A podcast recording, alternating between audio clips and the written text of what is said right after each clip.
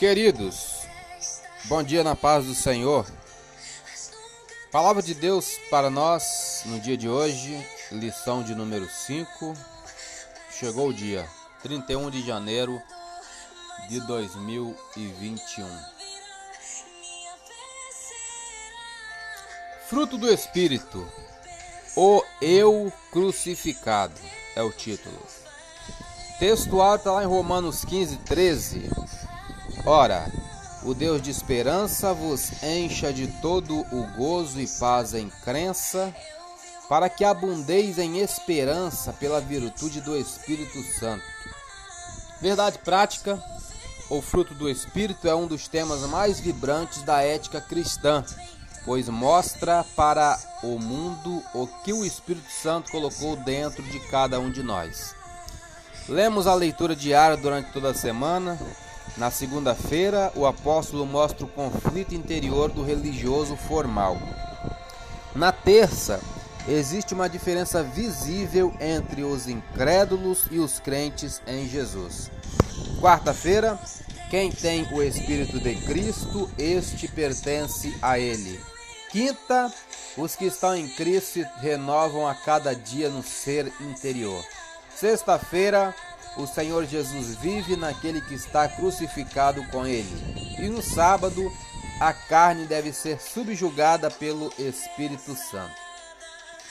Leitura bíblica em classe, Gálatas 5, 16 a 26 diz assim: Digo, porém, andai em espírito e não cumprireis a concupiscência da carne porque a carne cobiça contra o espírito e o espírito contra a carne, e estes opõem-se um ao outro, para que não façais o que quereis. Mas se sois guiados pelo espírito, não estáis debaixo da lei, porque as obras da carne são manifestas, as quais são prostituição, impureza, lascívia, idolatria, feitiçarias, inimizades, porfias, emulações, iras, pelejas, dissensões, heresias, invejas, homicídios, bebedices, glutonarias e coisas semelhantes a estas, acerca das quais vos declaro, como já antes vos disse, que os que cometem tais coisas não herdarão o reino de Deus. Mas o fruto do Espírito é caridade, gozo, paz, longanimidade, benignidade, bondade, fé, mansidão, temperança. Contra essas coisas não há lei. E os que são de Cristo crucificaram a carne com as suas paixões e concupiscências. Se vivemos no Espírito, andemos também no Espírito.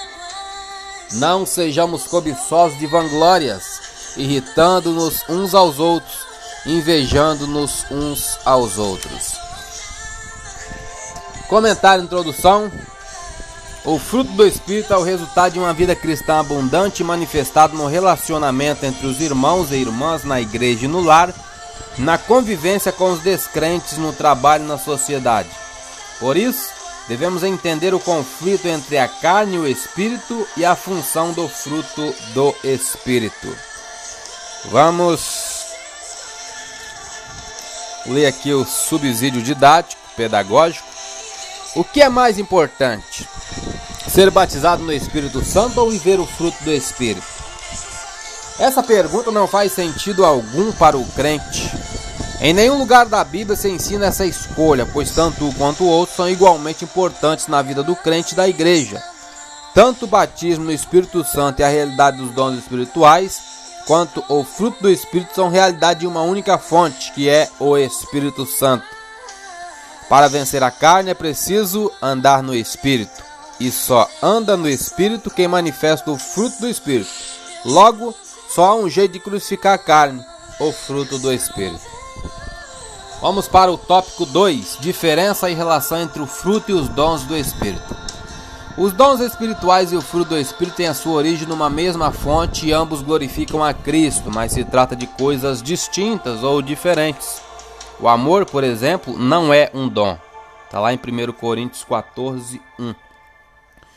Diferença: o que há em comum entre essas duas fases? Abençoadas da nossa redenção é a fonte de origem. A primeira e a maior modalidade do fruto do Espírito é o amor. As demais modalidades são reflexos do amor.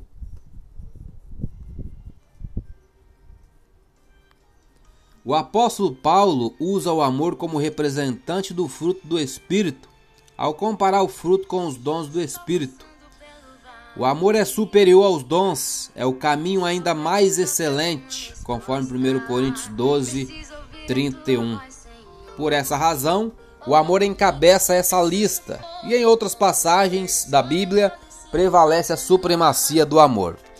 Paulo afirma ainda que os dons sem o amor não são nada e são passageiros, mas o amor é eterno.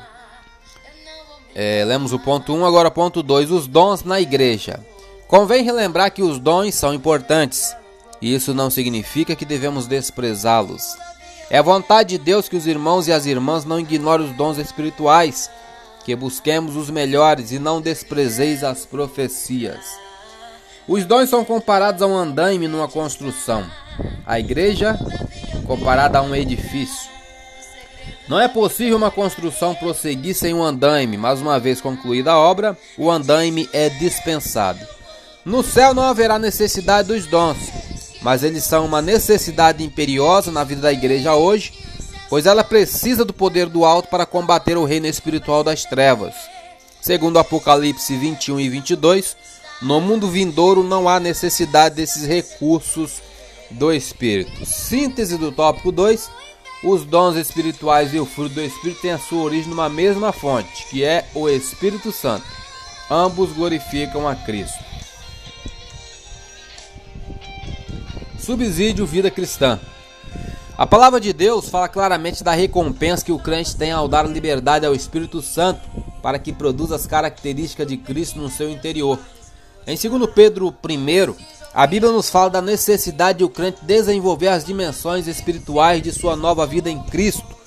Com este desenvolvimento vem a maturidade, a firmeza e a perseverança que permitem ao crente viver vitoriosamente no tocante à velha e pecaminosa natureza adâmica ou natureza de Adão.